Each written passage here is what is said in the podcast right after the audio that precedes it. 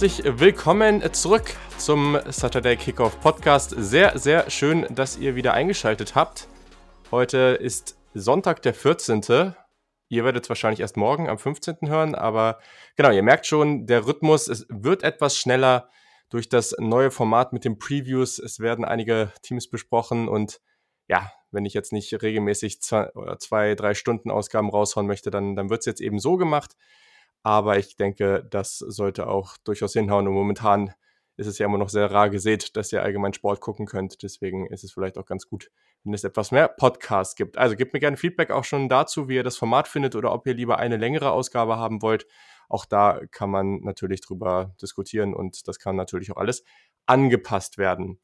So, worum soll es heute gehen? Wir bleiben noch in der SEC East. Da haben wir in der letzten Ausgabe ja bereits, jetzt muss ich überlegen, Florida und Tennessee äh, besprochen. Und genau, da, falls ihr das noch nicht gehört habt, auf jeden Fall nochmal zurückgehen und das anhören. Das ist auf jeden Fall sehr, sehr interessant und passt auch gut zu heute, weil heute sprechen wir über zwei weitere Teams aus der Division. Und es passt sehr gut zur letzten Ausgabe, weil auch heute habe ich wieder den Yannick Politowski am Start. Sehr, sehr schön, dass du es auch heute geschafft hast. Freut mich, dass du wieder dabei bist. Ja, vielen Dank, dass es nochmal geklappt hat.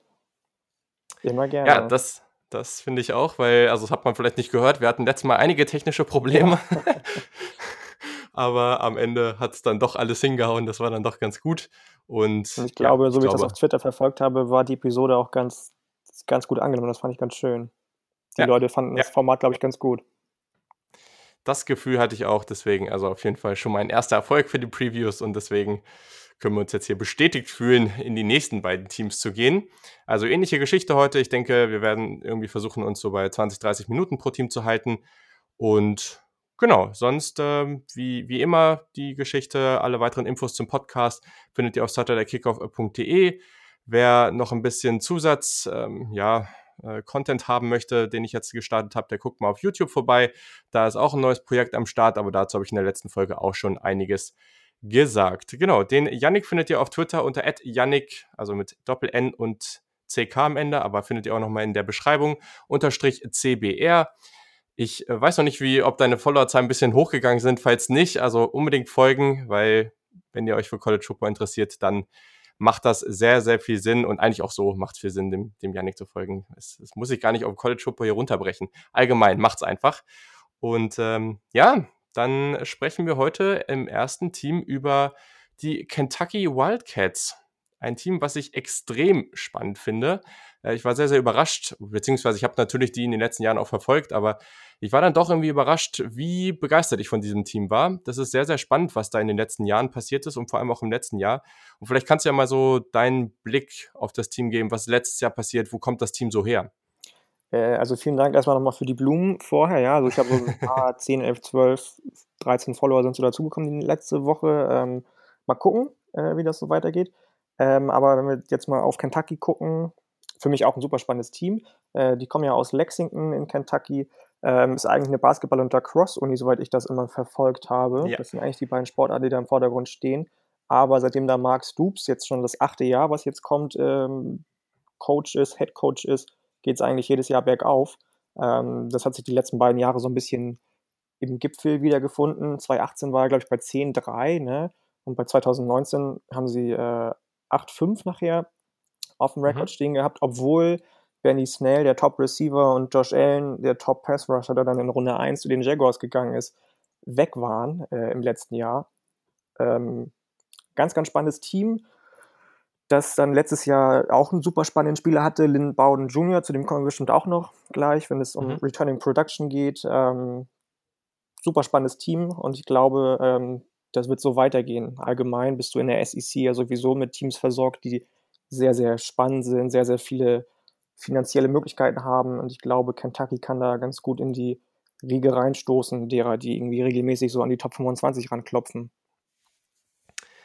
Definitiv, das ist eben auch immer ganz, ganz wichtig zu sehen in der SEC. Also nur weil du in der SEC vielleicht irgendwie oder in der eigenen Division sogar nur als drittes, viertes, fünftes Team abschneidest, heißt das noch lange nicht, dass du im, im landesweiten Vergleich nicht auch relativ weit oben sein kannst. Dazu ist die SEC einfach viel zu stark besetzt. Und ja, ich glaube, das, was du jetzt schon mal angesprochen hast, das, das zeigt es ganz gut. Letztes Jahr hat man den All-Time-Leading Rusher, hast schon gesagt, Benny Snell verloren, Josh Allen. Dann hat man auch noch ein weiteres Problem gehabt und man hat zwar, oder man hat praktisch die gesamte Secondary verloren. Ich glaube, irgendwie fünf oder sechs Spieler sind da vor 2019 praktisch, waren einfach Seniors oder sind aus verschiedensten Gründen halt, ähm, dann haben die Uni verlassen. Und das ist ja auch nochmal was, wo man sagen kann, okay, das, das ist eigentlich nicht so leicht. Ne? Also wie, wie willst du das dann hinbekommen, da deine Defense wieder auf, wieder richtig aufzustellen? Ja, das hat tatsächlich sehr, sehr gut funktioniert. Man hat, äh, ich, ich, glaube, man war bei den, bei den zugelassenen Passing Yards äh, nur oder zweit, die hatte man die zweitbeste Defense hinter Ohio State und man war man noch das Team mit den am wenigsten zugelassenen Passing Touchdowns im gesamten College Football. Das ist durchaus sehr, sehr beeindruckend. Und dann, ich glaube, das, was am allerbeeindruckendsten war, war dann diese ganze Geschichte um die Quarterbacks. Also es war ja irgendwie so, dass ähm, Quarterback Terry Wilson sich verletzt hat und dann auch gleich der nächste noch hinten drauf und man hatte irgendwie dann ja relativ schnell kein Quarterback mehr oder niemanden mehr, der irgendwie die Erfahrung hatte, um dann wirklich spielen zu können. Und dann hat man eben den von dir an, äh, bereits angesprochenen Lynn Bowden Jr. reingeschmissen, der eigentlich Wide Receiver, Gadget-Spieler, was auch immer ähm, ist und der hat dann die Offense da geschmissen, hat tatsächlich aber den Ball relativ wenig geschmissen, wenn wir jetzt dabei bleiben. Also ich glaube, der hat irgendwie nur so 30 Pässe oder sowas gehabt in, in der gesamten Zeit. Das waren so sechs, sieben Spiele. Und sie haben einfach praktisch eine reine Option- und Lauf-Offense da aufgefahren und das hat sehr, sehr gut funktioniert. Also Limbaugh Jr. war dann der SEC Leading Rusher. Das war wirklich sehr, sehr spektakulär und sicherlich einer der Gründe, warum er dann von den Raiders, glaube ich, auch in der vierten, Vierte Runde, ja, genau. vierte, vierten Runde gedraftet wurde. Also das ist schon extrem spannend und das, was man halt auch noch geschafft hat, ne, man hat gegen den Rivalen aus Louisville dann am Ende noch sehr, sehr deutlich gewinnen können. Man hat gegen den Virginia Tech, die letztes Jahr wirklich ein gutes Jahr hatten, ähm, hat man am Ende im Bowl-Game auch noch gewinnen können. Das war auf jeden Fall sehr, sehr stark. Lim Bowden Jr. in diesen beiden Spielen zum Beispiel mit 284, muss gerade kurz genau gucken, 284 und 233 Rushing Yards, also brutal, was der da abgerissen hat. Und ähm, ja, Kentucky ist da auf einem verdammt guten Weg, weil das sind ja die Situationen, die irgendwo auch mal aufzeigen können, in welcher Form oder welcher Verfassung befindet sich dein Programm. Ist es einfach nur, dass du ein paar gute Spieler hast und du musst dich auf die verlassen oder was passiert, wenn mal so ein bisschen was wegbricht? Kannst du dich dann da halten? Und das haben sie definitiv geschafft. Also sie sind jetzt mit äh, vier Jahren in Folge haben sie ein Bowl-Game geschafft. Ähm, insgesamt ähm, in der Zeit eine 32 zu 20 Bilanz. Auch das ist sehr, sehr stark. Und ja, ich glaube, das Recruiting sieht auch ganz gut aus. Also ich glaube, wir das haben es mit einem sehr oder? spannenden Team zu tun. Das denke ich doch. Ich, ich glaube, 2020 haben sie jetzt die 25 Overall-Klasse reingebracht. Mhm. Ähm, immer noch nur in Anführungsstrichen Nummer 9 in der SEC. Da zeigt sich dann eben nochmal, wie stark die SEC das ganze College-Football-Geschäft im Moment äh, ja, dominiert eigentlich. Ähm, die beiden besten Recruits ähm, waren, glaube ich, äh, waren Justin Rogers, Defensive Tackle, der sogar am Five-Star-Ranking ge äh, gekratzt hat. Und ähm, Bo Allen, Quarterback, richtig spannender Typ. Ähm, mhm. Sieben Four-Stars insgesamt, 16 Three-Stars. Also es ist schon eine gute und schöne Klasse, die sie da reingebracht haben. Für 2021 haben sie jetzt, glaube ich, zehn, zumindest war das letzte Woche mein Stand, Commitments, unter anderem Deacle Crowdos, ein Wide Receiver, den auch Louisville haben wollte. Du hast ja schon die Rivalität eben angesprochen zu mhm. Louisville. Ähm, das war ein ganz, ganz großer Win für das Programm und für die Fans auch, dass der sich für Kentucky und eben nicht für Louisville entschieden hat. Ähm, ja, vor allem In-State sind sie sehr, sehr stark. Es gibt ja Programme, die vor allem sich auf In-State Recruiting ähm, fokussieren. North Carolina macht das zum Beispiel auch, aber auch Programme, die dann eben das gesamte College Football Amerika irgendwie in Betracht ziehen. Notre Dame, Michigan machen das zum mhm. Beispiel. Mhm. Ähm, aber Kentucky ist vor allem in Kentucky sehr, sehr stark. Ja, definitiv. Aber das ist halt ganz, ganz interessant, was da passiert, weil, also einmal hast du das, äh, oder ist absolut korrekt. Für 2021 haben sie bereits den Nummer 3, 5, 6 und 8 Spieler aus dem eigenen Start und der Nummer 4 Spieler könnte auch noch dazukommen. Das ist auf jeden Fall etwas, was sehr wichtig ist. Also guckt mal nach Arizona, was da passiert momentan. Arizona State ist zwar da ganz gut unterwegs, also allgemein im Recruiting, aber Arizona State und Arizona, ich glaube, die, es war irgendwie so eine wilde Statistik, dass die Top 30 oder 40 Spieler irgendwie alle außerhalb vom Start gesigned haben oder sowas. Also ja, ja. das darf dir halt einfach nicht passieren. Und das macht Kentucky sehr gut, aber gleichzeitig rekrutieren sie auch sehr, sehr gut in Ohio und mittlerweile auch immer wieder besser in Florida, Louisiana, Michigan, Mississippi und Tennessee. Und das ist natürlich was, das zeigt einfach, dass die Recruits sehen, da passiert was Gutes da passiert was, äh, ja, auch irgendwo etwas, wo ich mich dann, also, oder wo sich die Recruits dann irgendwo auch sehen und sich und sehen, dass sie sich dort weiterentwickeln können. Und ich bin mal ganz gespannt, was das auch für Mark Stoops dann irgendwo bedeutet, weil das, was er da macht, ist eigentlich sehr, sehr positiv jetzt über Jahre hinweg. Und ich sage jetzt mal so, wenn jetzt so ein Job bei Michigan frei werden könnte, so wie er Ohio rekrutiert, denke mal, das könnte zum, zumindest mal jemand sein, der da sehr, sehr spannend für ist, weil, weil, das, ja, weil das ist ja schon etwas, wo du sagst, so für Kentucky und solche Unis, die jetzt mal nicht den enormsten Anspruch haben, ja, okay, aber jemand wie Mich ein Team wie Michigan, die haben eigentlich den Anspruch, dass sie national rekrutieren müssen, weil da, wo sie hinwollen, das erreichst du halt nicht, wenn du nur einfach Michigan rekrutierst und zum Beispiel Ohio, Ohio kriegen sie halt nicht hin und andersrum, Rivale Ohio State, äh, ja, bedient sich in Michigan irgendwie andauernd. Das ist natürlich ein Problem für die. Und da so jemanden zu bekommen wie Max Dupes, also ich glaube, das ist schon ein Kandidat, der in den nächsten Jahren auch einen der größeren Jobs bekommen könnte. Absolut, sehe ich, sehe ich ganz ähnlich. Also er ist ja einer auch aus der viel zitierten, äh, immer wieder berüchtigten äh, Nick Saban-Riege, mhm. ähm, die das College Football Feld so ein bisschen im Sturm erobern. Wenn du mal bei Nick Saban gearbeitet hast, dann bist du eigentlich prädestiniert dafür, auch mal irgendwo guter Head Coach zu werden, anscheinend. Ähm, und Michigan, du, mein Gott, also das ist nicht das Thema jetzt gerade, aber mhm. wenn da Harbour wieder diese Saison den Erwartungen hinterherhängen, kann ich mir schon vorstellen, dass die anfangen zu sagen, du, pass auf, wen gibt es da so auf der, auf der Landkarte, wie man mal, wie man mal fragen könnte und warum nicht Max Stoops? Also zuzutrauen würde ich, äh, wäre es ihm definitiv, auf jeden Fall. Mhm. Ja, dann kommen wir doch mal noch mal kurz zum restlichen Coaching-Staff. Da, also, da ist relativ viel passiert. Ich würde jetzt nicht mega konkret auf alles Mögliche eingehen. Eine Personalie, die ich ganz interessant fand, war der neue Wide Receiver Coach, Javon Booknight, Booknight, wie auch immer man ihn aussprechen Booknight, möchte. Habe ich, hab ich mir auch aufgeschrieben, ähm, genau. Ja, genau. Und der war ja ähm, selber sehr, sehr erfolgreich, ähm, ist auf dem zweiten Platz in der Mountain West äh, Geschichte in Career Receptions und Receiving Yards und der All-Time-Leader in All-Purpose Yards. Der hat mal bei Wyoming gespielt und hat mittlerweile auch schon Receiver für Utah State, Texas Tech und Oregon trainiert. Also sicherlich jemand, der sehr, sehr spannend war. Max Stoops hatte den wohl auch seit Jahren schon auf dem Radar. Eine sehr, sehr interessante Geschichte. Also ich glaube, auch hier konnte man wieder einige ganz, ganz spannende Jungs ähm, bzw. Coaches da reinholen. Und bei der Returning Production auch hier eigentlich ganz interessant, weil eigentlich ist es durch die Bank weg hier so grün. Also bei The Athletic, da haben die immer so eine schöne, ähm, so eine schöne ja, Grafik, wo die immer aufzeigen, okay, wo kommen jetzt irgendwie mehr Prozent der jeweiligen Production wieder zurück und wo, wo eben nicht. Und eigentlich ist es alles noch ganz okay. Also alles ist über 50 Prozent, was schon mal solide ist. Offensive Line Start sieht sehr, sehr gut aus. Auch bei den Passing Yards, da wurden, waren natürlich einige verletzt, aber die kommen eben halt fast alle wieder.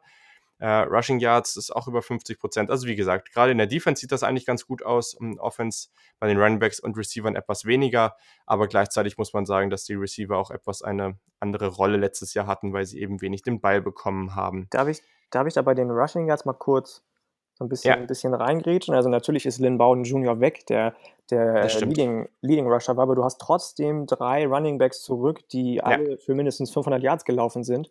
AJ Rose, Kevosi Smoke habe ich mir noch aufgeschrieben und Christopher ja. Rodriguez. Äh, alle sechs Touchdowns ähm, und im Durchschnitt zusammen 6,2 Yards per Carry, beziehungsweise nicht zusammen, sondern ähm, wenn du alle Durchschnitte addierst und dann dividierst, ähm, ja. haben sie 6,2 Yards per Carry. Das ist doch ganz gut, würde ich sagen. Also dazu hast du noch Travis Tisdale, Red, Redshirt Freshman, den ich super spannend finde aus der mhm. letztjährigen Klasse. Ähm, also beim Rushing würde ich jetzt auch gar nicht so, so schwarz sehen. Nee, überhaupt nicht. Also ist gut. Also wir können auch erstmal, oder du hast ja eigentlich schon jetzt die Running Backs mal so ein bisschen zusammengefasst. Und das ist halt auch ganz wichtig, ne? Weil in den letzten Jahren gab es ja diese ganze Entwicklung nach dem Motto, okay, alle versuchen jetzt irgendwie den, den Ball überall rumzuwerfen und eine explosive Passing-Offense zu werden. Egal, wie wir das jetzt finden, aber in Kentucky hat sich Mark Stoops jetzt, Stoops jetzt gesagt, so nö, das machen wir mal nicht. Wir werden in den Trenches, Offensive Line, Defensive Line stark und wir versuchen hier den Ball gut zu laufen. Und es hat eben funktioniert. Letztes Jahr hat es natürlich hervorragend funktioniert, war auch ein bisschen aus der Not heraus. Aber gleichzeitig, du hast die drei Spiele angesprochen. Man hat mit AJ Rose jemanden, der relativ vielseitig ist. Du hast dann mit äh, Sophomore, du hast ja schon gesagt, Cavosie Smoke, was ein Name. Absolut. ich feier, ich der zweitbeste Name nach Smoke Monday bei Auburn in der SEC. Stimmt, okay, der ist tatsächlich noch mal besser. Aber ich finde es halt auch gut, dass äh, Cavosi Smoke auch dann genau der Spieler ist von den dreien, der sicherlich den meisten Speed mitbringt. Also sehr, sehr passend. Christopher Rodriguez dann eher so ein bisschen physischerer Typ auf jeden Fall. Und, und auch Tisdale, den du schon angesprochen hast, auch der ist ziemlich schnell unterwegs. Und dann hat man auch noch drei sehr spannende Running Back Recruits bekommen die auch alle nochmal irgendwie so eine gewisse Tiefe dann dem Kader geben. Michael Drenn, der zweite, der ist vielleicht noch ganz spannend, ähm, Prospect aus Ohio, weil der auch im Slot sicherlich noch eine Rolle spielen könnte, vielleicht sogar auch schon als Freshman. Also diese Gruppe, also für das, was sie machen wollen, ist das top. Sehe ich auch so, bin ich ganz bei dir, absolut. Ja, dann, ich glaube, dann müssen wir auf jeden Fall mal kurz auf die Quarterbacks gucken, weil ich sag mal so, von Terry Wilson, der war jetzt, der ist jetzt Senior, als Start ist der 12 und 3, also das ist schon, schon, klingt natürlich erstmal gut. Kann man jetzt erstmal denken, was man will, aber grundsätzlich vom gesamten QB-Room war ich eigentlich relativ begeistert. Was sind so deine Meinung zu den Quarterbacks? Also wir haben, uns, wir haben uns da ja schon vorher kurz drüber ja. ausgetauscht. Ich war da relativ, also ich war da so ein bisschen zwiegespalten. Ich hatte die, die äh, ganzen Incoming Freshmen nicht so ganz auf dem Schirm und ähm, aber ich muss sagen, nachdem ich nochmal geguckt habe, ähm, geht es mir da wie dir, ja. Also von, von Wilson als Starter, auch wenn er 12-3 ist, war ich bis jetzt nicht so über, überzeugt, muss ich gestehen. Mhm. Aber ähm, dann hast du ja noch jetzt Joey Gatewood, der reinkommt als äh, Transfer von Auburn. Wenn der spielen kann, wäre das für mich so der absolute Number One-Spot auf, auf der Starterposition. Ähm, dann ist noch da, äh, wie heißt er, Nick Scalzo, QB1 hat, ja. glaube ich, mitgespielt, oder was heißt mitgespielt, wurde er dokumentiert auf Netflix. Ähm, auch ein super, mhm. super spannender Junge. Und dann kommt eben noch Bo Allen frisch rein jetzt. Ähm, das ist ein, ein Quarterback-Raum, da lecken sich manche die Finger. Also zumindest was die Breite angeht, viel besser geht's nicht. Ja, und das ist eben ziemlich cool für so ein Team wie Kentucky, die, ja, eigentlich hat die ja niemand also fast jemals, sage ich mal, auf dem, auf dem Kika da irgendwie zu sagen, okay, die könnten jetzt in der, in der East Division da irgendwie weiter oben mitspielen. Und ich weiß auch nicht, ob sich das jetzt großartig verändern wird, aber du hast dann, klar, du hast noch den anderen Senior, Sawyer Smith, der, der Transfer von Troy, ich glaube aus dem letzten Jahr war das. Ähm, und dann, also um Joey Gatewood dann vielleicht auch nochmal irgendwie ein bisschen, bisschen in die, ähm, oder ein bisschen in Perspektive zu setzen. Der hat ja, der war ja auch letztes Jahr dann bei Auburn, hat dann den den Fighter gegen, gegen Bo Nix verloren und das war halt aber auch ein Top 50 Recruit. Also das ist ein richtig, richtig hoher Recruit gewesen. Ja, Relativ ja. groß, auch ganz gut, auch, auch ganz athletisch, aber ich sag mal, ich will ihn nicht mit Cam Newton vergleichen, eher so ein Läufer wie Cam Newton als wie, ich sag mal, irgendwie so ein Kyler Murray. Also mehr so ein etwas physischerer, größerer Läufer. Ähm, ganz, ganz spannend. Also ich glaube auch, dass der das meiste Upside hier mitbringt.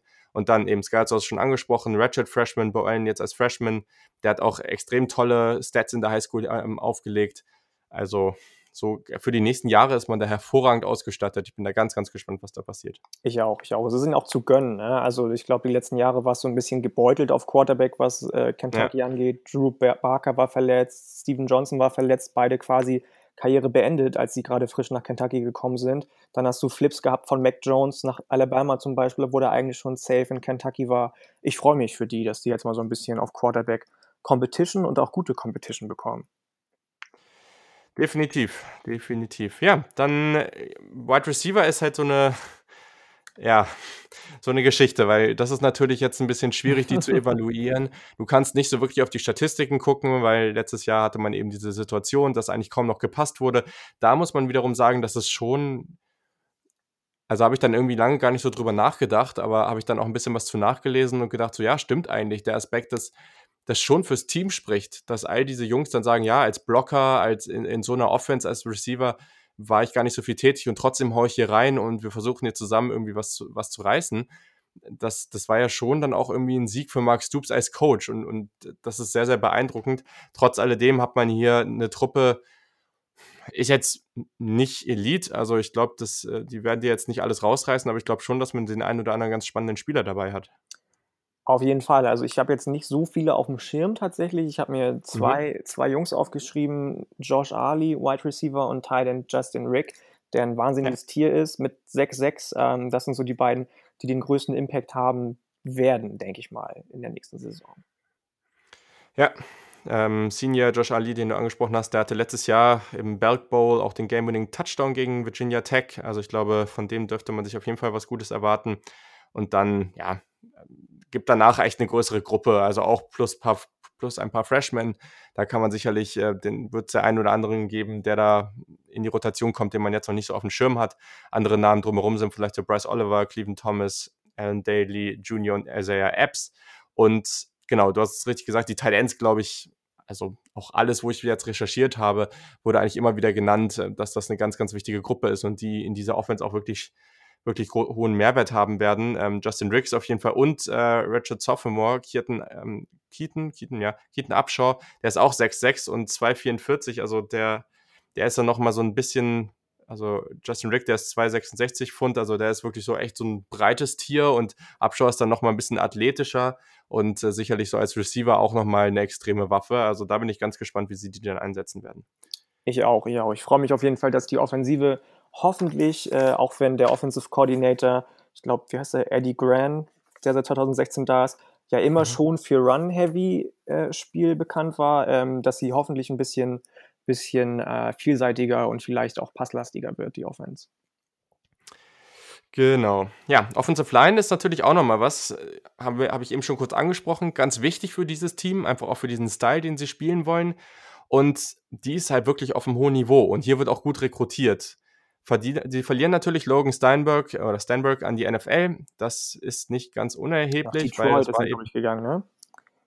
Kann gut sein. Den habe ich tatsächlich jetzt nicht auf dem Schirm, wo der am Ende untergekommen ist, aber ich äh, vertraue dir da einfach jetzt mal. Ähm, aber genau, also das ist echt eine solide Truppe. Sie haben mit Senior Left Tackle Landon Young, Senior Center Drake Jackson, Senior Right Guard Luke Fortner und Junior Right Tackle Darian Kinnard ähm, vier Spieler, die alle 13 Spiele letztes Jahr sind die vier, die ich noch aufgeschrieben habe, ja. Ja, es ist halt Wahnsinn. Also so viel, so viel Erfahrung einfach in dieser Gruppe. Und ähm, ja, dann sind Young und Kinat auch nach PFF noch die beiden äh, Tackles, die in der SEC, ähm, die von PFF in der SEC als best bewertet wurden, von allen Tackles, die zurückkommen. Das ist natürlich äh, sehr, sehr beeindruckend. Und ja, gibt äh, dann einige Kandidaten für den letzten Spot auf Left Guard. Ähm, Richard Sophomore, Kenneth Horsey könnte das dann werden. Aber ich denke, allgemein kann man ja sagen, die haben echt eine tiefe Gruppe, viele auch gute Freshmen. Da muss man sich überhaupt keine Sorgen drum machen. Ganz und gar nicht, ganz und gar nicht. Also ähm, das Gleiche kann man, finde ich zumindest, auch über die Defense sagen. Ich weiß nicht, ob du in der Offensive jetzt noch ein bisschen weiter quatschen nee, wolltest. Nee, raus, aber, raus, ähm, aber Kentucky mhm. ist, glaube ich, sowohl in der Offense als auch in der Defense relativ gut bis sogar hin zu sehr gut aufgestellt. Du hast ja schon gesagt, dieses äh, Win in the Trenches wird da groß geschrieben. Da gehört natürlich auch die mhm. D-Line mit dazu dann. Ähm, da kommen dann Quinton Bohana, Markin McCall ähm, und zum Beispiel Just, Josh Pascal zurück, der 2019, ähm, ich weiß gar nicht, ob das davor oder danach war, äh, ja, an Krebs erkrankt war leider. Ähm, und davor, ja, war davor. und davor, letztes Jahr hat er neuneinhalb Tackle genau, for Loss. Letztes Jahr hat er neuneinhalb Tackles for Loss. Also ja. wahnsinnig stark zurückgekommen. So ein bisschen viel Good Story aus Kentucky. Ähm, Justin Rogers, den ich eben schon angesprochen habe, wird wahrscheinlich direkt starten können. Also die D-Line ist definitiv äh, sehr, sehr stark besetzt auch. 100 Pro. Und auch hier wieder. Und das, das finde ich eben so beeindruckend. Das hat von den Quarterbacks zu den Running Backs zu der Offensive Line und hier auch wieder oftmals hast du es bei solchen Teams, die, ich sag mal, irgendwo in der meisten Zeit irgendwo zwischen 25 und 40, 50 im College Football gerankt sind. Da hast du mal bessere Jahre und dann sagst du, okay, gut, die haben jetzt irgendwie ein paar stärkere Spieler, wie so, ich sag mal, in den letzten Jahren, ne, Benny Snell und Josh Allen und sowas. Und dann fallen sie wieder ein bisschen ab. Aber auch hier wieder, sie hatten nach, ähm, jetzt weiß ich, Jetzt weiß ich gerade gar nicht, ähm, nach welchem Dienst das war, ob das Rivals oder 24-7 war, aber ähm, es war auf jeden Fall so, oder ESPN sogar, auf jeden Fall einer der drei und nach denen hatten sie auf jeden Fall die drittbeste Defensive Line-Klasse im Recruiting 2020 ähm, im gesamten College Football. Und das ist halt, also an so vielen Stellen merkst du einfach, die bauen, die haben gerade ein sehr gutes Team, aber sie haben da hinten auch wirklich, dahinter wirklich viele spannende Spieler, die sich da entwickeln können, damit man das auch, auf, auch aufrechterhalten kann.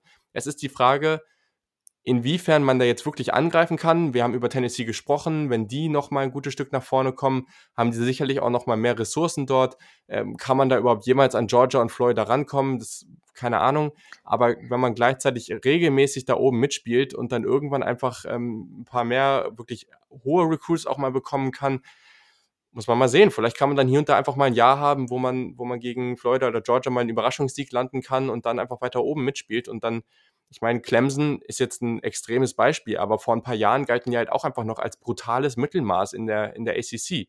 Das ist Genauso nicht so Oregon. lange her. Ja, zum Beispiel, das sind ja, ja genau. die beiden Programme, die in den letzten Jahren so auf diesen Recruiting-Trail super ja. krass aufgesprungen und auch wahnsinnig stark sind.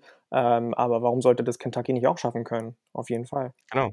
Genau. Und also North Carolina, Arizona State, auch alles Teams, ne, die jetzt gerade natürlich dann ähm, sehr, sehr gut dastehen und eigentlich bist du in den meisten Fällen halt einen guten Quarterback davon entfernt, wirklich angreifen zu können.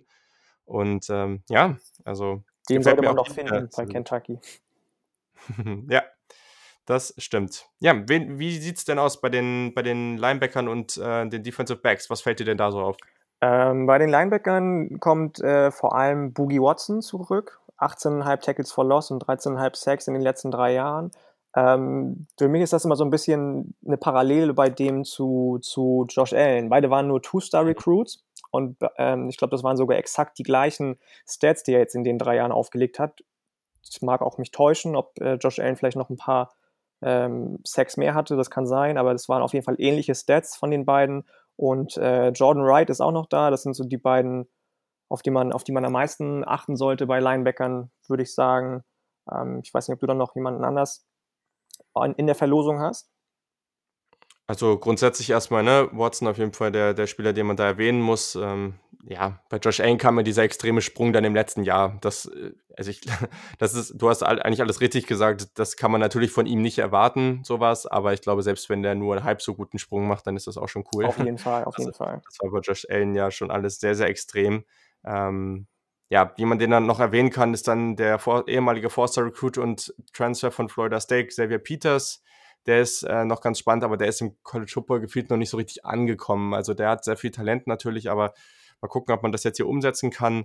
Sonst, ähm, ja, also bei den Inside-Linebackern ist es natürlich ein bisschen bitter. Der Chris Oates, der ist äh, eine ganz, ganz wichtige Stütze oder war eigentlich ganz groß eingeplant. Der ist jetzt relativ überraschend wegen einer schweren, aber leider unbekannten, oder was heißt leider, also einfach allgemein leider diese ganze Geschichte so rum, ähm, unbekannten Krankheit, ähm, ja, erstmal raus. Und das ist natürlich etwas bitter. Man hatte ja noch, ähm, ich weiß gar nicht, der Andre Square, ich weiß nicht, ob du ihn immer angesprochen hattest. Nee, nee, nee. Ähm, genau, der Junior, das war der zweitbeste Tackler in 2019, den hat man noch. Und ähm, genau, und dann denke ich, hat man noch so einen Jamie Davis, der ist auch noch ganz spannend. Ja, also ich glaube, die Linebacker-Klasse vor allem Inside Linebacker, da hat man jetzt eben den, den ähm, Chris Oates, so heißt er, Chris Oates verloren und das ist natürlich jetzt ganz bitter. Da muss man jetzt einfach mal abwarten, ob man da das Talent auch wirklich so nachbekommt. Ich glaube, das ist so der eine Punkt, vor allem in der Defense, der relativ offensichtlich eben ähm, diese, diese eine Schwäche hat. Aber ja, muss man einfach mal abwarten. Werden wir sehen, werden wir sehen. Genau. Genau. genau. Und bei den Defensive Backs, das ist ja eine Gruppe, die ähm, war jetzt ähm, irgendwie ganz spannend. Sehr, sehr starke Gruppe letztes Jahr. Ähm, nur neun Touchdowns sind über die Defensive Backs gefallen letztes Jahr von Kentucky. Das ist natürlich ein wahnsinnig starker Wert. Mhm. Ähm, und das, obwohl zum Beispiel Lonnie Johnson in die NFL gegangen ist. Ähm, also das ist schon mal, schon mal richtig, richtig gut gewesen, was da abgegangen ist. Ähm, mein Player to Watch habe ich mir aufgeschrieben, ist Brandon Eccles, der letztes Jahr als Juco-Transfer nach Kentucky gekommen ist und dann gleich mal eben neun Pass-Breakups hatte. Dann hast du noch Yusuf, äh, Yusuf, weiß ich gar nicht, wie heißt er, Yusuf Carter oder mit 74 Tackles ähm, Leading Tackler gewesen in der, im Defensive Backfield. Und dann hast du noch äh, LSU-Transfer Calvin Joseph darf jetzt spielen. Also das ist schon, ja. schon einiges, was da in der Defensive, in der, in der Secondary bei, bei Kentucky zurückkommt. Ja, definitiv. Ja, Yusuf Korka heißt er. Oh. Da war wahrscheinlich deine, da war wahrscheinlich deine. Äh... Ich kann meine Schrift nicht lesen gerade. Ah, okay, dann lag es daran. Achso, okay, dann hast du es ja aufgeschrieben. Bei ja, mir passiert genau. das richtig oft bei so komischen Namen, dass dann hier die äh, Autokorrektur einspringt und mich dann immer doof nee, dastehen war, lässt. War ich habe mit Zettel und Stift das Ganze, Ganze vorbereitet. Sehr, sehr löblich, ja. Perfekt. Ja, aber wie gesagt, das ist auf jeden Fall echt eine richtig, richtig spannende Gruppe und auch hier wieder relativ tief. Also und, und da ist auch wieder das Ding es gibt halt einfach ein paar Spieler, egal ob Recruits oder Transfers, die irgendwie gesagt haben, ja, das, was gerade bei Kentucky passiert, ist spannend. Joey Gatewood war ein ehemaliger Top 50 Recruit, genauso eben hier bei ähm, Calvin Joseph, ähm, der von LSU gekommen ist. Also das Talent ist echt da. Mal gucken, was man jetzt dieses Jahr daraus machen kann. Und wir haben das jetzt schon relativ gut zusammengefasst. Deswegen, lass uns doch mal auf den Schedule gucken, was da so möglich ist. Man hat schwere Spiele auf jeden Fall, weil man alleine in der SEC ist. Da spielt man alleine in der Woche zwei nachdem man Eastern Michigan zum Start hatte, gleich mal schön in Florida. Bei das Florida, genau. Genau, auswärts. Ja, dann das nächste schwere Spiel, auch at Auburn Anfang Oktober. Äh, man spielt auch at Tennessee. Ähm, Georgia hat man zu Hause und Louisville, den Kontrahenten. Auch wieder auswärts. Die waren auch wieder auswärts. Ganz, ganz schwer. Ähm, ja, also das sind auch so die fünf Spiele, die ich mir aufgeschrieben habe. Louisville, Tennessee, Auburn, Florida, Eastern mhm. Michigan. Ich lande nachher bei 7-5. Ich weiß nicht, was du nachher rausbekommst, aber ähm, da, ich habe sowieso das Gefühl allgemein, dass, dass Auburn für so, so viele Teams, ähm, abgesehen davon, dass Auburn gerade nicht Thema ist, aber bei, ich glaube, auch bei Georgia nachher, die wir gleich noch besprechen, habe ich mir Auburn als Make-or-Break-Game aufgeschrieben. Die könnten mhm. für so viele Teams das Spiel sein, was die Saison definiert. Ähm, ich glaube, wenn du in Woche 5 Auburn gewinnen kannst oder die einigermaßen löblich in Anführungsstrichen verlierst, das Spiel in Auburn, ähm, dann geht bei Kentucky richtig viel. Dann werden die richtig viel Schwung mitnehmen und äh, die Saison vielleicht sogar noch besser als 7-5 bestreiten. Ja, also ich habe mir tatsächlich auch erstmal 7-5 aufgeschrieben. Ich, ich, stimme zu, Auburn ist auch ein Team, was ich noch ganz schwierig finde einzuschätzen, weil die könnten auch total angreifen, aber das hängt eben viel vom Bo Nix ab. Genau, also ist, also das ist jetzt auch schon mal so ein kleiner Spoiler. Ich weiß noch nicht, wann die kommen, aber die werden auf jeden Fall auch noch besprochen werden hier. Das wird auf jeden Fall noch sehr, sehr interessant. Ähm, für mich, also äh, Punkt 1 ist, kann man jetzt wirklich ein Team sein, was, und da muss ich jetzt nochmal kurz auf letztes Jahr zurückgucken, da hatte man natürlich dann, ähm, ja, okay, also man hat die wichtig oder die vermeintlich richtig leichten Spiele gewonnen, ja, aber man hat eben gegen Mississippi State, gegen South Carolina verloren und so weiter. Das, das darf dir halt eigentlich, oder zumindest gegen das South Carolina aus dem letzten Jahr, darf dir das eigentlich nicht passieren. Und ich sag mal so, wenn man diese Spiele plus eben so Eastern Michigan, Kent State, ähm, Eastern Illinois, Vanderbilt, äh, Missouri, wenn man all diese Spiele gewinnen kann, dann ist für mich eigentlich ein ganz wichtiges Spiel eben das bei Tennessee, weil Tennessee ist ja so das Team, was ich jetzt erstmal so bei eben, ja, so dritte, vierte Position, da wo ich eben Kentucky auch sehen würde in der Division, ähm, relativ nah beieinander habe. Und ja, wir haben jetzt bei Tennessee auch gesagt, so 8 und 4 könnte realistisch sein wenn man gegen Kentucky verliert, könnte es vielleicht auch andersrum aussehen. Kentucky bei 8 und 4 und Tennessee bei 7 und 5. Also, ganz klar, ganz ja. klar. Das sind auf jeden Fall für mich ähm, auch die spannendsten Teams in der, in der gesamten SEC. Also ich habe schon von einigen Leuten gelesen, dass sie Texas AM ganz spannend finden dieses Jahr. Mhm. Ähm, aber ich finde tatsächlich, dass Tennessee und Kentucky die beiden Teams sind, auf die man ein Auge haben sollte in der SEC im Moment. Ja, gut. Sehr, sehr spannend. Cool. Dann haben wir hier auf jeden Fall schon mal so einen kleinen, ja, so einen Underdog für die nächsten Jahre, sage ich mal, ähm, da besprochen. Mal gucken, was die so daraus machen können, aus dem ganzen Talent, was sie sich jetzt reingeholt haben. Das nächste Team, du hast das schon kurz angesprochen, die sind definitiv kein Underdog mehr, oder äh, was heißt mehr? Waren ich sie glaube, sie waren auch nie so? einer. Ja, ja, eben, äh, waren sie wahrscheinlich auch nie. Wir sprechen über die Georgia Bulldogs und das ist natürlich äh, ein richtiges Powerhouse im College Football in den letzten Jahren, die ganz klare Macht in dieser Division wir haben es letztes Mal schon ein bisschen angeteased und wir werden auch, wenn wir die Bulldogs hier besprochen haben, danach mal drauf kommen, wen wir eigentlich weiter vorne sehen, Georgia oder Florida, wer, wen wir hier in dieser Division so als Sieger sehen. Und ja, letztes Jahr spannendes, spannendes Jahr gehabt, ähm, sehr, sehr viele gute Siege. Ähm, die Offense rund um Jack Fromm war jetzt nicht so besonders spektakulär anzusehen, das muss man ganz klar sagen. Overall, ja, also das lag, glaube ich, tatsächlich auch an Fromm, an seinen begrenzten Möglichkeiten. Ich will ihm jetzt nichts Böses, aber ja. Ich glaube, wärst du da, hättest du da vielleicht die Entwicklung von Justin Fields und oder Jacob Eason abgewartet, statt auf äh, From zu gehen. Ähm, ich meine, der Erfolg spricht für ihn, davon mal abgesehen. Ähm, aber dann hätte man vielleicht in der Offense ein bisschen was Spektakuläres zu sehen bekommen bei, bei Georgia. Ja, man hat jetzt drei Jahre in Folge elf Siege gehabt, was natürlich schon mal brutal gut ist. Wir haben letzte Woche schon kurz darüber gesprochen. Diese Hürde von neun auf zehn oder von zehn auf elf Siegen, das ist nicht so besonders einfach hinzubekommen. Aber ja, wie, wie guckst du denn aufs letzte Jahr und auf die letzten Jahre? So, wo steht Georgia gerade als Programm? Ja, so ein bisschen auf der Schwelle. Ähm, also ich finde tatsächlich, dass sie das klare, der klare Front, äh, Frontrunner in der SEC East sind, auch wenn ich letzte Woche gesagt habe, dass ich glaube, dass Florida vielleicht mal reingrätschen kann, aber ähm, Georgia ist einfach das Programm in der SEC East und für mich auch das Programm neben Alabama in der gesamten SEC. Ähm, ich glaube, einmal waren sie in den Playoffs 2017 in den letzten Jahren. Zu mehr hat es nicht gereicht und ähm, das ist eben auch so das Ding, was bei mir die Frage ist. Ist Kirby Smart wirklich dazu fähig, noch einen Schritt weiter zu gehen? Ne, also das, das Recruiting sprechen wir gleich bestimmt auch noch an. Letzte Woche ist auch schon zur mhm. Sprache gekommen, wie wahnsinnig, wahnsinnig gut sie da im Moment sind. Äh, die Nummer 1 Klasse 220, Nummer 2 219, Nummer 1 218, Nummer 3 217.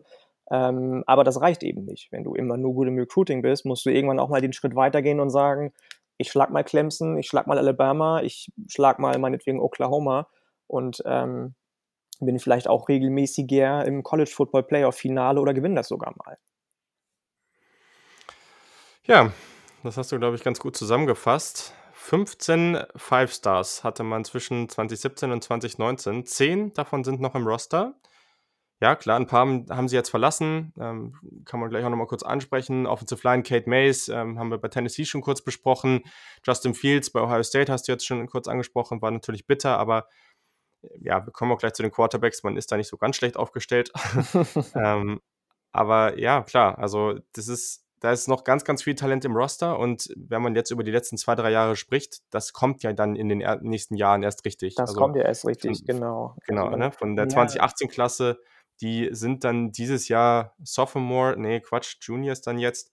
Ähm, das ist, ja, jetzt kommt so die Zeit von dieser Nummer 1-Klasse damals, wo man da richtig von profitieren kann. Ähm, ich meine 2019, der ist jetzt, jetzt muss ich kurz überlegen, der ist jetzt Sophomore, genau, Nolan Smith, der, der Edge, Edge ja. äh, Defender, der, der auch, ich glaube sogar irgendwie Nummer 1 oder Nummer 2 Spieler der gesamten Klasse war, also da auch nochmal ganz, ganz viel Talent. Das ist auf jeden Fall sehr interessant, aber genau, also das Team es ist für mich nicht so ganz einfach jetzt wie bei einigen anders, anderen Teams, dass man da drauf guckt und sagt, yo, das ist alles ideal, was da gerade abgeht. Weil, wenn wir jetzt auf die Returning Production gucken, bei den Passing Yards, klar, ne, Jake Fromm ist weg, also 8,4 Prozent, das ist ganz, ganz rot hier. bei den Rushing Yards äh, hat man auch ähm, der Andrew Swift verloren, der ja auch bei den Lions gelandet ist, wie Stanberg, den du eben, wo du es eben richtig gesagt hattest. Also hier verliert man auch einen ganz wichtigen Spieler, hat aber natürlich noch viel Talent hat auch einige Receiver verloren, Offensive Line Start, auch da ähm, ist vier Stück, ganz viel. vier O-Liner, die gestartet sind, sind weg. Das ist natürlich schon eine Genau, genau.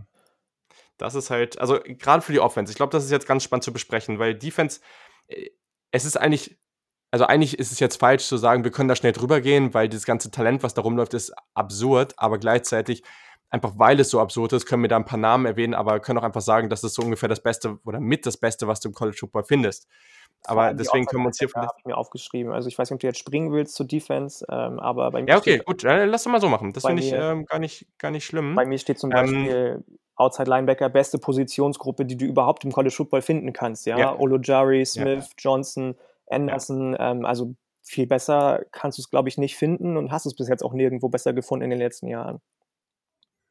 Eben, also das ist, also von Inside, Inside Linebacker und Outside Linebacker haben letztes Jahr zehn Spieler ähm, wurden genutzt, neun davon sind zurück. ähm, das ist natürlich brutal, die sind extrem talentiert.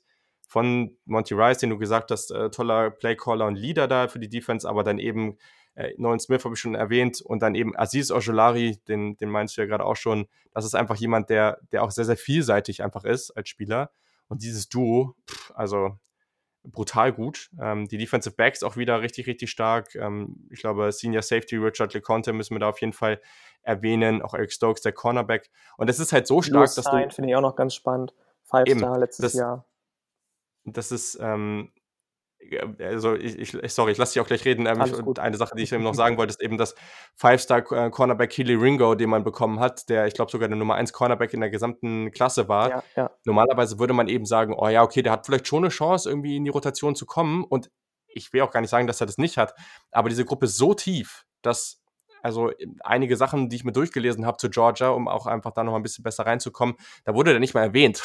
Und das ist, das zeigt dann natürlich auch, wie brutal diese, diese Defense eigentlich ist. Genau. Bei der D-Line ist es ja ähnlich. Ne? Da kommt Trevor Walker zurück, Malik Herring, Jordan ja. Davis, der Nose Tackle, ja so ein bisschen mein Lieblingsspieler von Georgia ist. Ähm, also ich bin sowieso ein Nose Tackle Fan, ich weiß nicht warum, aber äh, das ist ja ein Berg. Ne? Ich, ich weiß nicht, der ja. wiegt irgendwie 350 Pfund und ist trotzdem, also das ist, wenn man letztes Jahr zum Beispiel Derek Brown gut fand, dann kann man Jordan Davis nur lieben, auch wenn das so ein bisschen die älteste mhm. Rivalität ist, die es im Südstaaten-Football so gibt zwischen Auburn und Georgia. Kommen wir gleich noch zu, aber Jordan Davis muss man mögen einfach.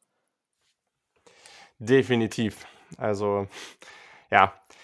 weil äh, Defensive Line und die Outside Linebacker kannst du auch nicht so richtig trennen. Und das ist ja auch, wenn du den in der Mitte hast und dann hast du Nolan Smith und ja, Aziz ja. Ojolari da über außen kommen, pff, also ich, ich habe keine Ahnung, wie du das stoppen sollst. Da kannst du noch so eine geile Offensive Line haben. Definitiv. Das ist, also, ja, also es ist wirklich, wirklich sensationell, was da aufgebaut wurde. Und das ist eben, warum ich auch glaube, dass man hier noch ein bisschen geduldiger sein wird, weil klar, Kirby Smart hat vielleicht nicht ganz den Sprung hinbekommen, aber wenn du Jahr für Jahr wirklich immer so am Ende einen Top 10 Finish hast und einfach so rekrutierst, dann muss es eigentlich irgendwann klappen und ja, es ist halt schwierig. Sie sind halt einfach in einer ganz schwierigen, Confer schwierigen Conference, aber es muss halt einfach irgendwann klappen und das Talent ist da. Und es ist ja die Frage, wenn jetzt ein neuer Coach kommt, wo hast du die Garantie, dass der genauso gut rekrutiert? Du hast sie einfach nicht.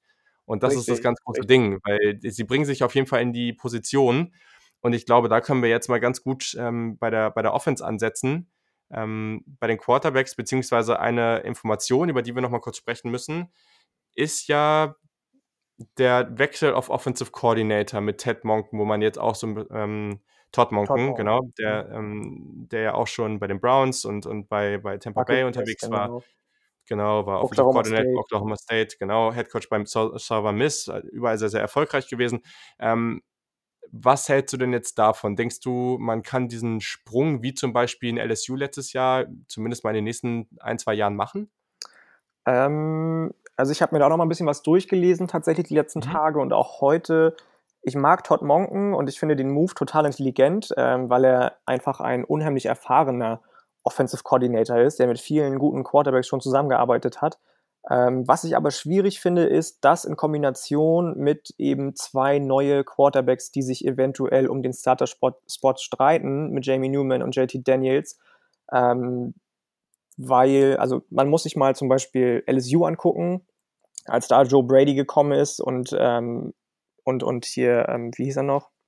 Unser Number, Number One äh, NFL Draft, Quarterback, Joe Burrow, Joe Burrow genau, Entschuldigung. Ähm, ich glaube, da ist die Offense erstmal schön auf Platz 68 oder so gedroppt vom, von der Offensive Total Production, mhm. beziehungsweise Passing Production. Das ist schwierig, das Ganze immer so ein bisschen äh, gleich direkt mit Erfolg anzupassen, zumal jetzt ja auch die Camps ausgefallen sind im, im äh, Frühling.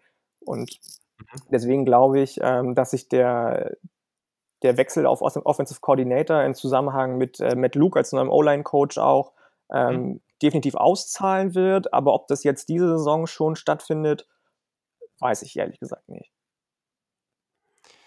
Ja, man kann es nur hoffen, weil das wäre dann schon deutlich spektakulärer. Matt Luke hast du auch schon angesprochen, ehemaliger Head Coach die letzten drei Jahre bei Ole Miss. Der ersetzt jetzt Sam Pittman, der jetzt als neuer Head Coach bei Arkansas auch in der SEC am Start ist. Außerdem vielleicht noch ganz relevant oder ganz, ganz, ähm, ganz cool eigentlich.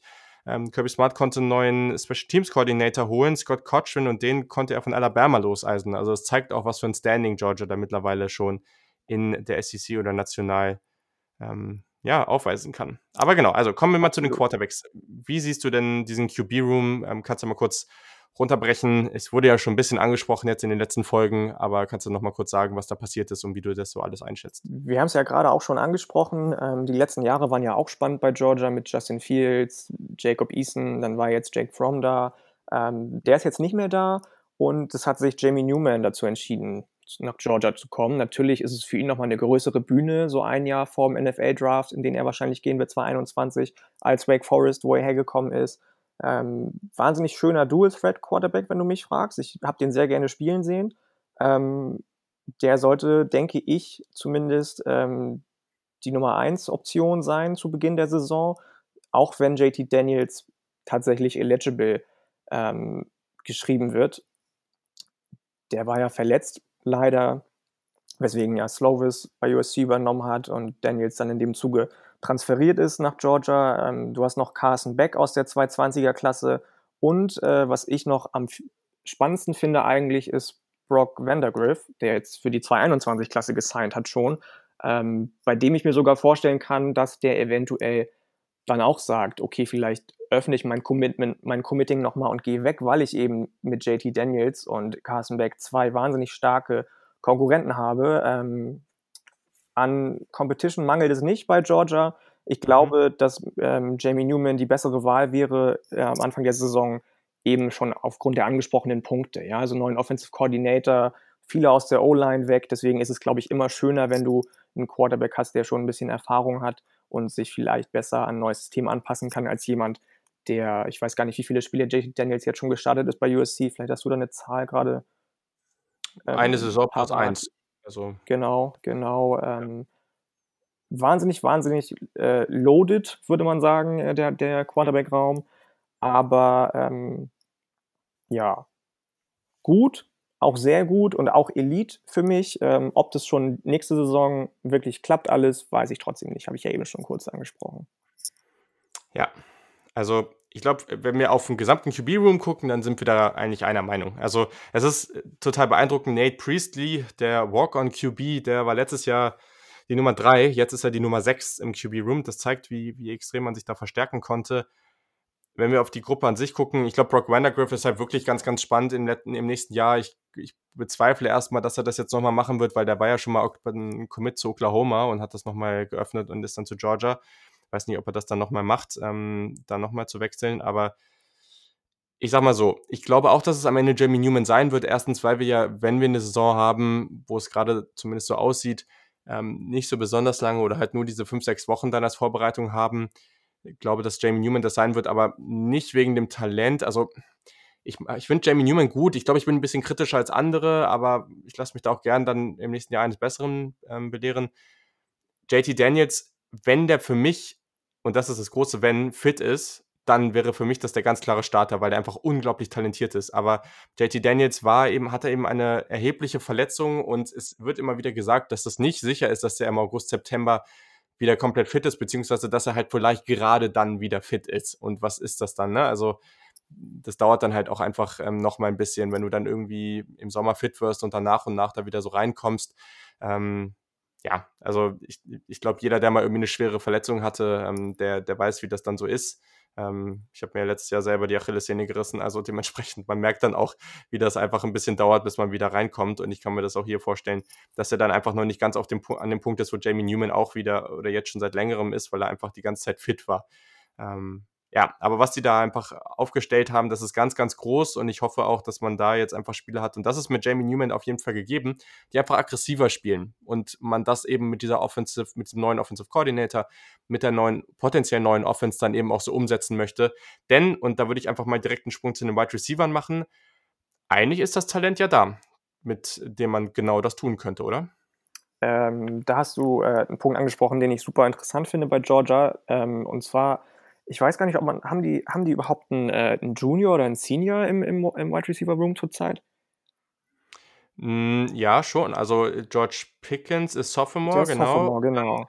Und äh, Demetrius Robertson, der ist Redshirt Senior. Ah, der ist ja, ja stimmt. Ich habe mir den auch aufgeschrieben, aber nicht dazu, äh, dass er Redshirt Senior ist. Bei mir steht nur endlich Durchbruch, Fragezeichen. Ich hoffe das. Also ich, ich mochte den immer sehr gerne ähm, und ich hoffe, dass er als Nummer zwei Option für mich der absolute Star sowohl letztes Jahr schon war, als auch nächstes, äh, nächste Saison wahrscheinlich sein wird in der, ähm, in der Wide Receiver-Truppe von Georgia. Ähm, also was der an Physis mitbringt, an Schnelligkeit, wo der äh, stoppen kann und dann sich umdrehen kann ähm, auf dem Feld, das ist schon lange mhm. Arme hat er dazu auch noch. Also George Pickens ist für mich so der einer der interessantesten Spieler im Moment äh, in, der, in der ganzen College-Football-Landschaft.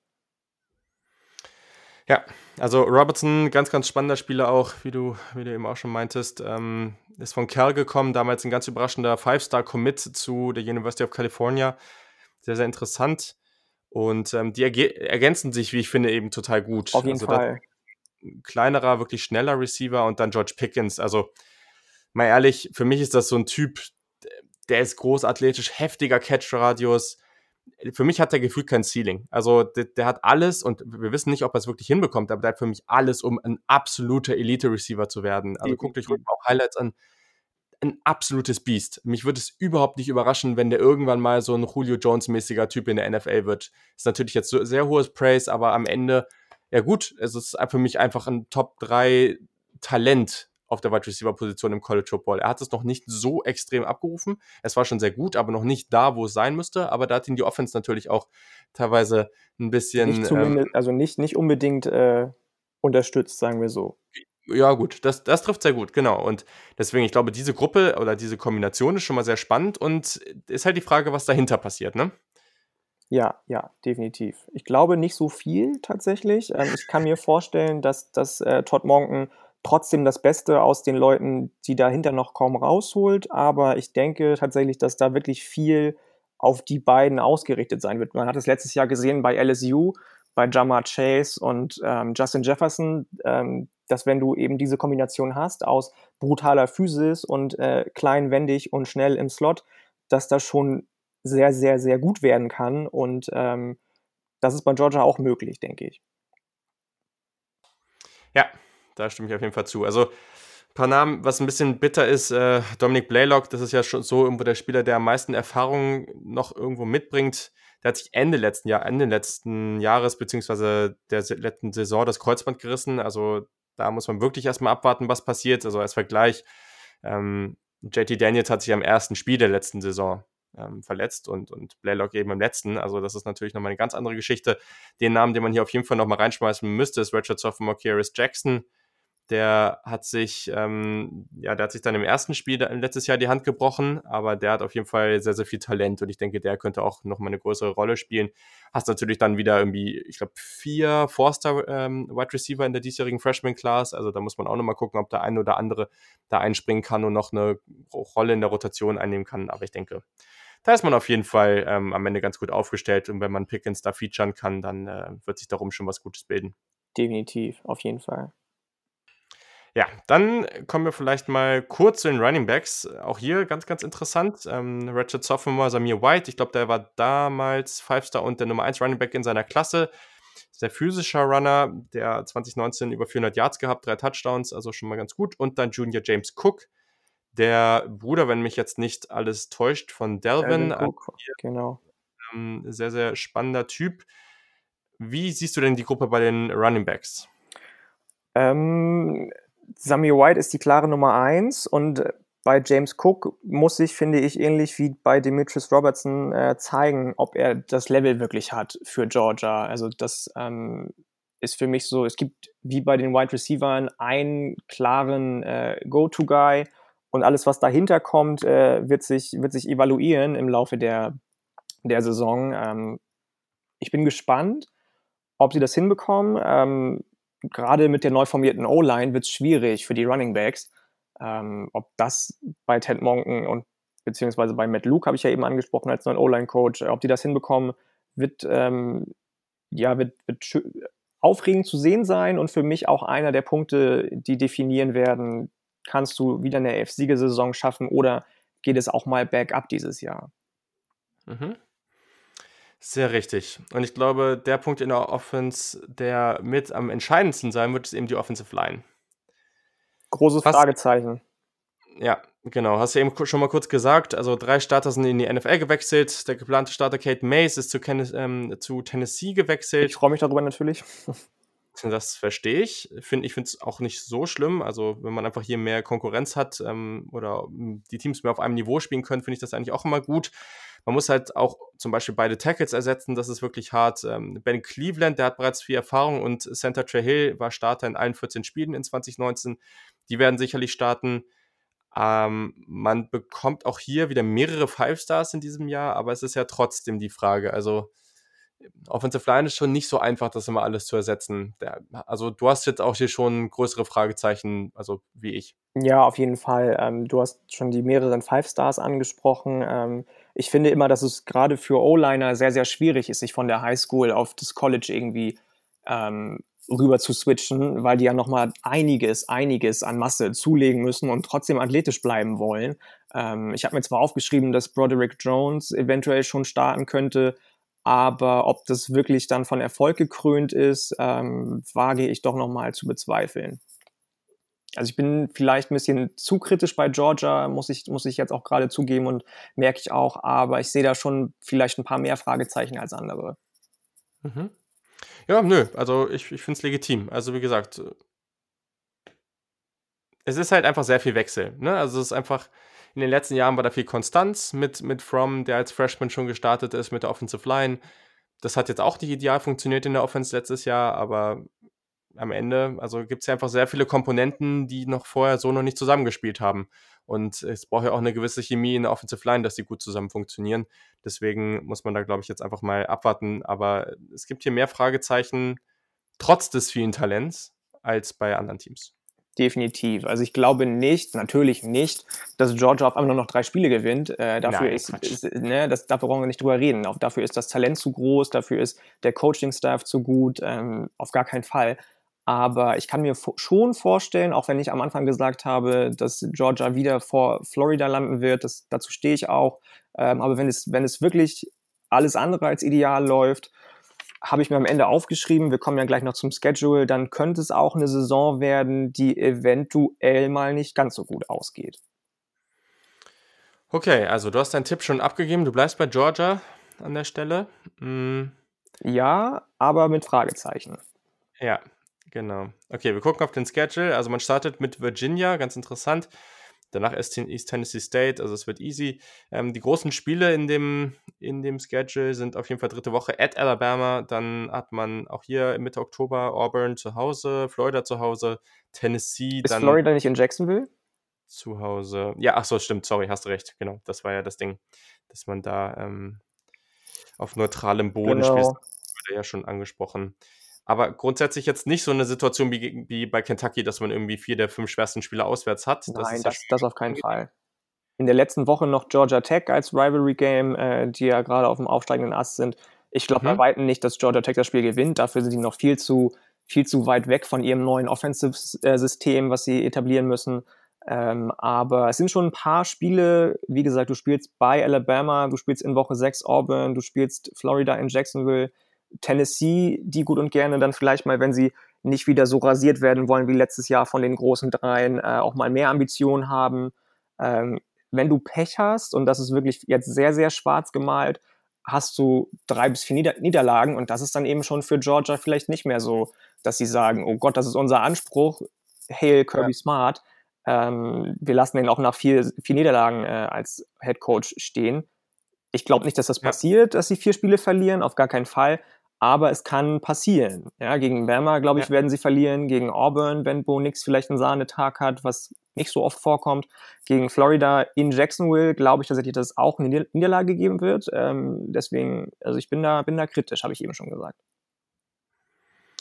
Okay, ja, und dann natürlich auf dem vorletzten Spieltag gucken wir beide da natürlich nochmal ganz besonders at Kentucky. Das äh, wird auf jeden Fall sehr, sehr interessant. Das wird auch interessant, ja. Mm, für mich kommt es am Ende, also es sind, glaube ich, mehrere Faktoren dabei. Aber wenn wir Florida und Georgia vergleichen, wenn man jetzt auch viele der Magazine und sowas guckt, die haben die meisten die eigentlich relativ eng zusammen irgendwo in der Top 10. Finde ich legitim. Oftmals, und ich finde das auch grundsätzlich ein wichtiger, wichtigen Aspekt, kann man da ja schon auch auf die Quarterbacks gucken. Welches Team hat eigentlich den besseren Quarterback? Welches Team ist da besser aufgestellt? Und ich muss sagen, ich persönlich gehe da mit Kyle Trask. Also ich, ich bin halt auch schon echt ein Fan von ihm es hat jetzt gar nichts damit zu tun, wenn ich für, ein, für oder als NFL Draft Prospect da irgendwie besser oder schlechter finde, da wird sich auch noch vieles zeigen. Aber jetzt gerade zum aktuellen Zeitpunkt traue ich Trask da ein bisschen mehr zu. Das kann sich natürlich ändern im nächsten Jahr. Vielleicht reißt da Newman deine Heisman Performance ab äh, in, in 2020 oder 2020. Oder eben JT Daniels wird eligible und erholt sich ja. von, der, von der Verletzung. Dann sieht es schon wieder anders aus, muss ich sagen. Also ich gehe mit dir mit, dass Trask ähm, das für mich, der für mich bessere Quarterback für die gegebenen Situationen ist. Aber wenn JD Daniels spielen sollte, dann muss ich sagen, würde ich meine Meinung nochmal ändern, definitiv. Ja, genau. Also wenn Daniels, da, wie gesagt, da haben wir eben schon ausführlich drüber gesprochen, da kommt es einfach viel auf diese Verletzungssituation an. Wenn er wirklich fit, fit, fit ist und da den nächsten Schritt machen kann, dann ist das der talentierteste Quarterback von, von einem Starter, zumindest wahrscheinlich in der gesamten SEC. Mal Bryce Young ausgeklammert, weil der höchstwahrscheinlich am Anfang noch nicht starten wird. Aber das ist natürlich wirklich, wirklich enorm. Und ja, also um es jetzt einfach kurz zu machen, ich habe Florida vor Georgia in diesem Jahr. Ich glaube, da ist einfach noch ein bisschen mehr, was, was bei Florida ähm, zusammenpasst.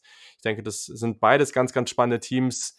So, wenn das wirklich so passiert, wie ich es erwarte, dann haben wir ja zwischen Florida und Georgia da echt einen Showdown der Extraklasse. Das Absolut, ich freue mich schon wahnsinnig auf das Spiel absolut. Ähm, Wäre natürlich super schön, wenn da auch Fans dabei sein könnten. Ich, ich glaube, wir können davon aktuell erstmal nicht ausgehen. Aber trotz alledem auf dem Feld werden wir da auf jeden Fall ein Spektakel sehen. Das wird sehr, sehr cool. Und jetzt wollte ich auf jeden Fall noch mal kurz ähm, dich fragen, wie du in der SEC East so das Ranking hast. Also von diesen vier Teams, ob das auch deine Top 4 Teams sind. Falls nicht, dann erwähne ruhig noch mal ein anderes Team, was du da irgendwie mit drin hast. Aber wie du diese vier Teams noch mal final ranken würdest. Ähm, ganz kurz vorab, ja, es sind meine vier Teams. Ich habe da kein anderes Team von den sieben insgesamt, die da noch zwischengerätschen können. Ähm, ich habe es eben schon gesagt, Georgia wäre meine Eins. Ähm, dann kommt Florida mit einer wirklich ganz, ganz, ganz, ganz engen Kiste. Also du hast ja gesagt, Florida ist die, bei dir auf eins, für mich ist es eben Georgia, aber die, die Gap zwischen den beiden wird immer, immer kleiner und äh, wenn bestimmte Umstände zusammenkommen, kann eben auch gut und gerne Florida nach der Saison an eins sein. Ähm, an drei habe ich Tennessee und an vier Kentucky tatsächlich. Also sind auch meine vier Teams, die in der SEC East wahrscheinlich ähm, die positiven Records haben werden an fünf habe ich Missouri, an sechs ähm, ähm, habe ich, hab ich hier die, die Gamecocks und an sieben Vanderbilt. Ähm, Vanderbilt ja sowieso eigentlich ein Team, das immer nur sagt, ja, aber Hauptsache unser Uni-Programm ist elitär. Ähm, das ist so mein, mein Ranking für die SEC East. Cool. Ja, ich glaube, da sind wir ähnlich beieinander. Also ich habe Florida vor Georgia, danach äh, sicherlich eine Lücke. Tennessee, Kentucky überraschend nah beieinander, muss ich wirklich sagen. Ähm, ja, wenn wir auf den Rest noch gucken, ich glaube, ich würde äh, South Carolina mit Ryan Helinski nochmal vor Missouri packen. Aber das ist auch alles noch sehr, sehr unsicher. Ähm, da, also Missouri ja auch viel verloren. Jetzt mit Eli Drinkwitz, da mit dem neuen Coach. Aber ich glaube, die Defense wird auch relativ schwach sein. Gleichzeitig bei South Carolina eben letztes Jahr ein schwaches Jahr gehabt. Aber mal gucken, wie Hilinski da jetzt den nächsten Schritt machen kann und Vanderbilt da relativ klar der letzte, das letzte Team auf der Liste. Ja, cool. Damit haben wir es eigentlich. Sehr, sehr schön. wieder durch, war. Das war schon wieder. Diesmal ganz ohne technische Probleme. Ohne technische Probleme in einer sehr, sehr guten Zeit. Also ideal. Ich denke, das ist hervorragend. Wir haben, oder ja, heute, heute Abend in, in einer knappen Stunde ist auch noch eine Session zum, mit so einem kleinen Live-Scouting mit den Membern oder Supportern vom Saturday Kickoff Podcast.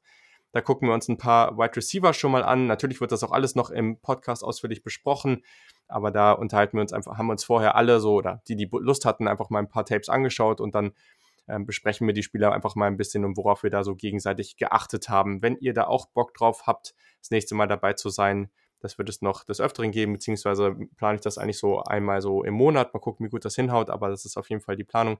Dann schaut doch mal auf saturdaykickoff.de vorbei. Da erfahrt ihr alles dazu. Oder meldet euch einfach bei mir auf Twitter at saturdaykick oder at Julian Barsch. Genau. Sonst at Yannick-CBR. Folgt dem Yannick. Und vielen Dank, dass du nochmal am Start warst. Ich hoffe, wir können das für das ein oder andere Team in dieser Offseason nochmal wiederholen. Ja, also auch von mir nochmal vielen Dank. Es hat auch wieder sehr viel Spaß gebracht. Ähm, von mir aus gerne, wenn es die Zeit zulässt, definitiv. Ähm, welches Team das dann sein mag, sehen wir dann. Aber ich wäre gerne wieder dabei, auf jeden Fall. Und ansonsten hast du ja immer auch äh, sehr, sehr kompetente und sehr, sehr erfahrene andere Gäste ab und zu am Start. Ich äh, gebe mein Bestes, da die richtigen Leute auszuwählen, aber bisher hat es ganz gut funktioniert. Ich denke auch. Perfekt, also dann geht es, ja, so Mitte nächster Woche. Es gibt ja nicht so einen genauen Schedule in dem Podcast. Ich weiß gar nicht, ob das Leute stört oder nicht, aber ich versuche es ja einigermaßen so hinzubekommen. Ich denke, in den nächsten Wochen wird es sicherlich irgendwie so sein, dass es Mitte der Woche immer eine Ausgabe geben wird und dann noch eine irgendwie rum Sonntag, Montag, immer so, dass eine halbe Woche dazwischen ist. Dann wird es immer zwei Teams geben. Könnt ihr mir mal sagen nochmal, ob ihr das, ähm, ob ihr das Format so gut findet oder eben nicht, ob ihr da noch Vorschläge zu habt. Da würde ich mich sehr freuen. Und sonst wünsche ich euch noch, ja, oder nicht noch, es ist ja dann der Start der Woche, also eine hervorragende Woche. Genießt das hoffentlich dann äh, sehr, sehr gute Wetter und bis zum nächsten Mal. Bis dann, ciao.